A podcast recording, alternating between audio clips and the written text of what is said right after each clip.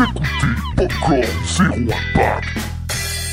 Bonjour Thibaut Bonjour Cédric et bonjour à vous, auditeurs de Popcorn Zero Impact, en espérant que vous soyez potentiellement en vacances et si vous ne l'êtes pas, que vous le soyez pendant ces 10 petites minutes de podcast estival.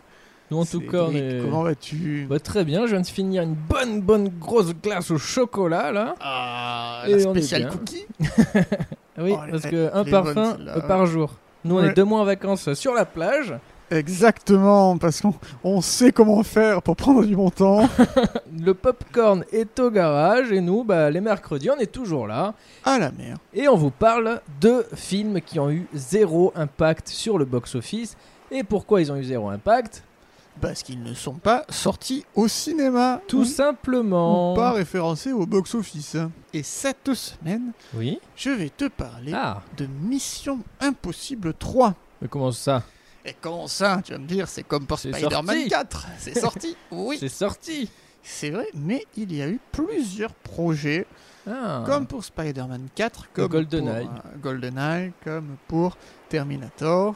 Il y a eu plusieurs projets de Mission Impossible. Et. Le Mission Impossible 3 est la caractérisation parfaite du système hollywoodien, le Hollywood des blockbusters, le Hollywood des chaises musicales. Dans ce monde impitoyable, cette industrie du 7e art où les réalisateurs sont remerciés aussi vite qu'ils sont choisis par les sociétés de production quand ce ne sont pas eux-mêmes qui quittent le projet pour cause de différents artistiques. On rappelle que différents artistiques, c'est le mot valise pour signifier des cas engueulades entre deux parties. Voilà. Ils peuvent plus se blairer, bah il y a différents artistes. Tout à fait. Tom Cruise a sorti Mission Impossible en 96, qui était réalisé alors par Brian De Palma. Euh, le succès a été colossal, on rappelle, c'était euh, 4 millions d'entrées en France. C'est vraiment énorme. Hein. Ouais, c'était euh, 456 millions de dollars de recettes mondiales pour un budget de 80. Donc, 4 ans plus tard, en 2000, on remet euh, le couvert avec Mission Impossible 2. Cette fois, la réalisation est confiée à John Woo. Ouais.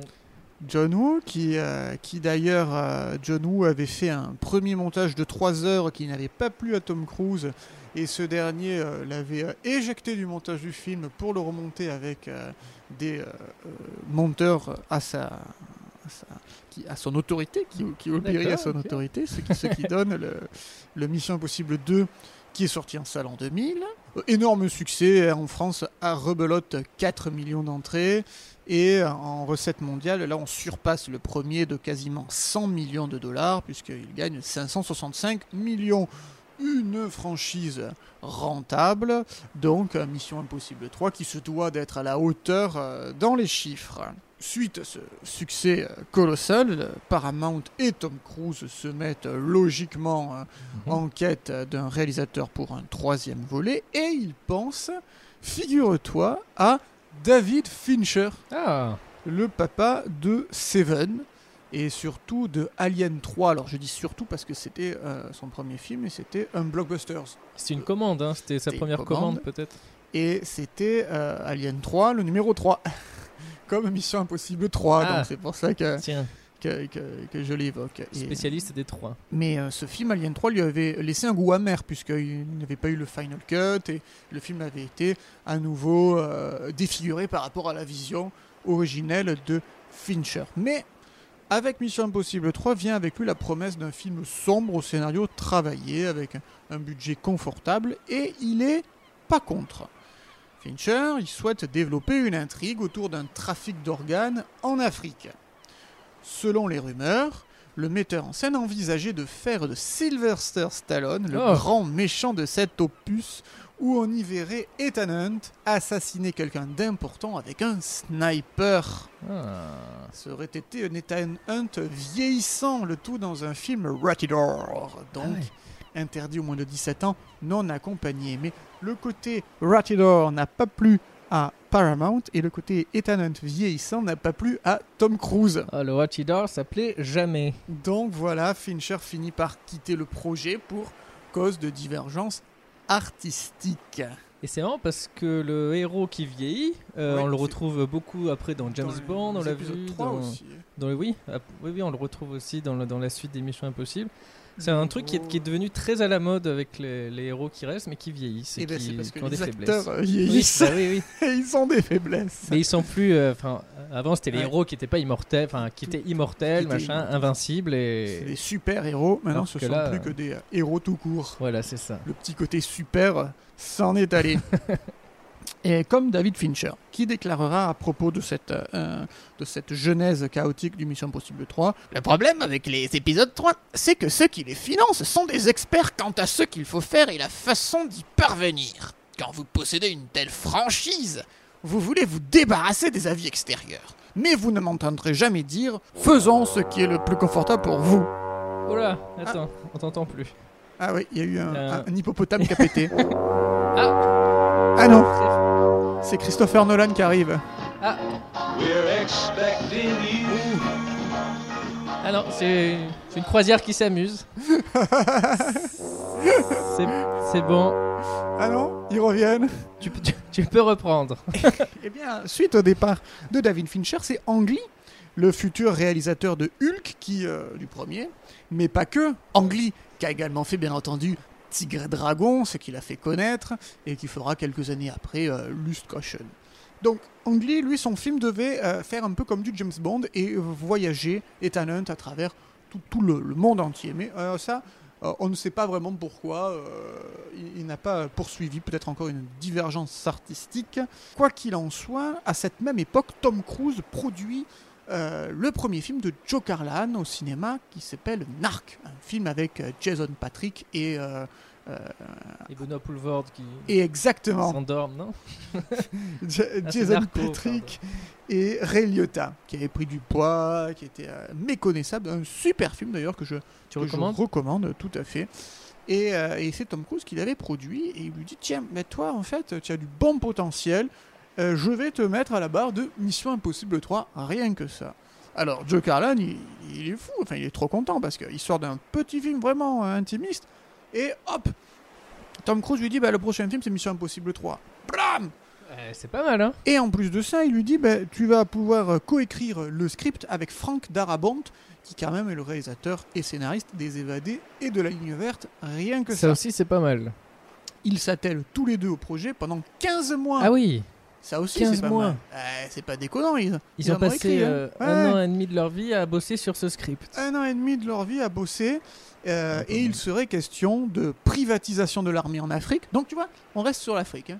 Tout à l'heure, c'était euh, les, les trafics d'organes. Là, c'est privatisation de l'armée en Afrique, avec un méchant qui serait inspiré de Timothy McVeigh, qui est un, un terroriste qui a commis l'attentat d'Oklahoma Ah. City en 1995. Alors pour resituer, c'est le plus gros attentat commis sur le sol américain avant le 11 septembre et qui a engendré la mort de 168 personnes et fait 680 blessés et dont l'explosion, c'est assez incroyable, Michael Bay aurait été jaloux si ce n'avait pas été dans des conditions dramatiques, a, a rasé 324 bâtiments dans un rayon de 16 blocks. La vache. Et 16 blocks qui sera le titre du film de Richard Donner avec Bruce Willis en 2007.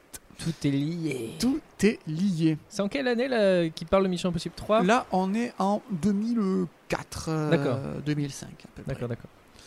Et euh, donc cet antagoniste, inspiré de Timothy McVeigh, eût été interprété non plus par Sylvester Stallone, mais là par Kenneth Branagh, Ah, le futur réalisateur de Thor et l'anglais. euh, shakespearien. un- On y aurait vu euh, Carrie Ann Moss, la Trinity de Matrix, Ah. et Scarlett Johansson, bah, Scarlett. Johansson, Ouais, euh, te- tenir des rôles importants. ça fait Et- la fille de Tom Cruise peut-être? Oh, ben en 2005, attends, elle avait déjà fait Match Point, euh, Oui, oui, oui, oui, oui, oui, elle était déjà âgée. Bah, Tom Cruise aussi encore.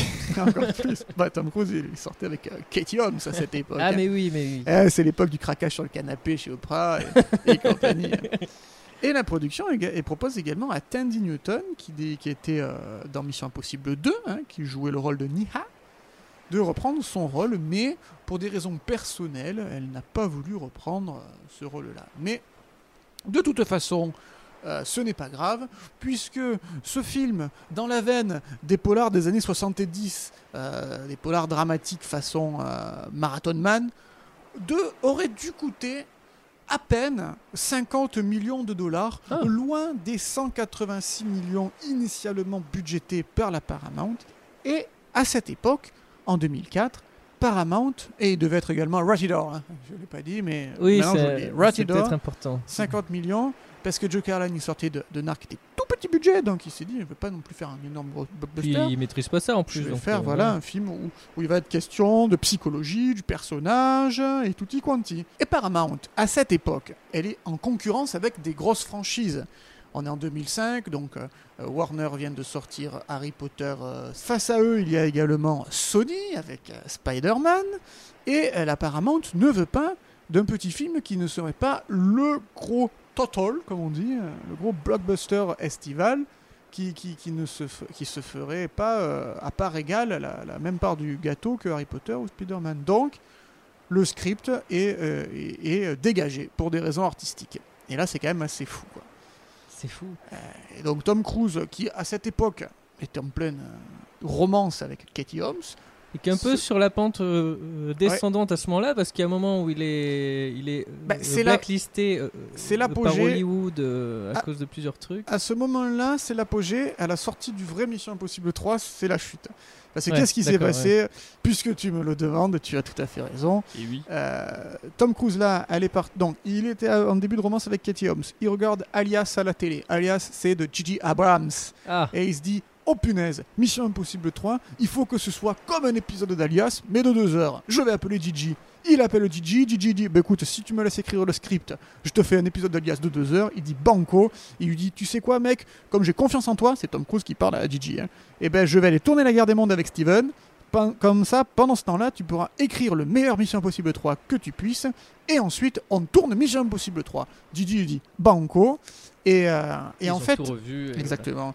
Et, euh, et, euh, Tom Cruise, là, il va, il va faire le coup de sa carrière, puisque sur La guerre des mondes, il va prendre plus de 10% des, des recettes euh, au cinéma, ainsi que des 10%. recettes DVD, et s'en mettre plein, plein, plein, plein, plein les poches. Mais vraiment, ça va être le gros, gros coup de génie de sa carrière. Et euh, puisqu'il a gagné euh, plus de 100 millions avec euh, La Ah là là, ouais. Et, euh, et ensuite, c'est Mission Impossible 3, version de DJ Abrams. Et après, le reste appartient à l'histoire que l'on connaît. Le film est, le, est un, est un contre-performance dans la, dans la saga. Et, euh, et ça correspond également à un pétage de câble de Tom Cruise. Et Oui, voilà, c'est ça. remise en question. Ce que tu ça, disais sur le canapé, machin, et il est Voilà. parti dans un dans un délire. euh, Ça, ça appartient à la grande histoire. scientologue. Exactement. Et en euh, tout cas, que j'aime beaucoup, ouais. le Ouais. 3, Ah ben moi, c'est mon Impossible 3. préféré. J'adore, il, est- préféré. il est rythmé, il est nerveux comme ça. Exactement. Ce que je n'ai Ouais. pas retrouvé dans le 4, le 5, le 6. Et 6, le dernier, euh, c'est ça 6 Le 6, ouais. 6. Ouais. Et voilà. Eh ben, tu- merci Thibaut pour toutes ces informations sur encore un film Eh ben, qu'on n'a pas euh, vu. Est-ce qu'on aurait envie de le voir Eh celui-là ben, pourquoi pas Ouais, aussi, hein. Alors- Curieux. Mais Stallone, moi j'aurais voulu voir Stallone en, en méchant. Ça, c'est sûr. Mais tu sais, quand, euh, quand euh, on a préparé l'émission, on a vu euh, 50 millions de dollars, un Tom Cruise un peu vénère, polar façon hardcore des années 70. Et ben, ça m'a fait penser à Jack Reacher. Ah Est-ce qu'il n'aurait pas un peu recyclé Ah, bah, hein. euh, C'est Jack souvent ce qui se Reacher passe, 1? hein.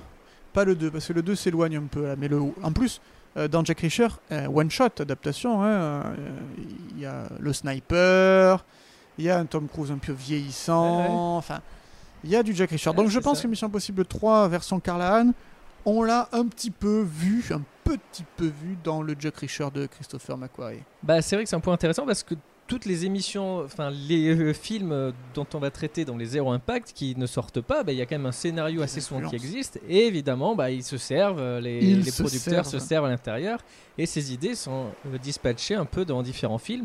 Vous verrez ça avec les émissions qui suivent.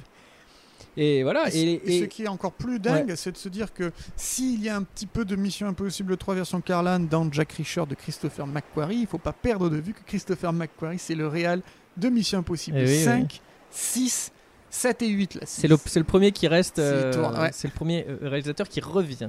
Eh ben, merci Cédric. hein. Bah, merci à toi pour toutes ces informations. Est-ce qu'on se reprendrait pas un petit Virgin Morito? Parce Oui, je vais commander tôt ça. dans l'après-midi. On fait quoi? On se donne rendez-vous euh, Bah, la semaine prochaine, et en attendant, on va faire un petit plouf. Mais voilà. Et euh, bah, la semaine prochaine, du coup. Pour un nouvel épisode De- de Popcorn Zero Impact.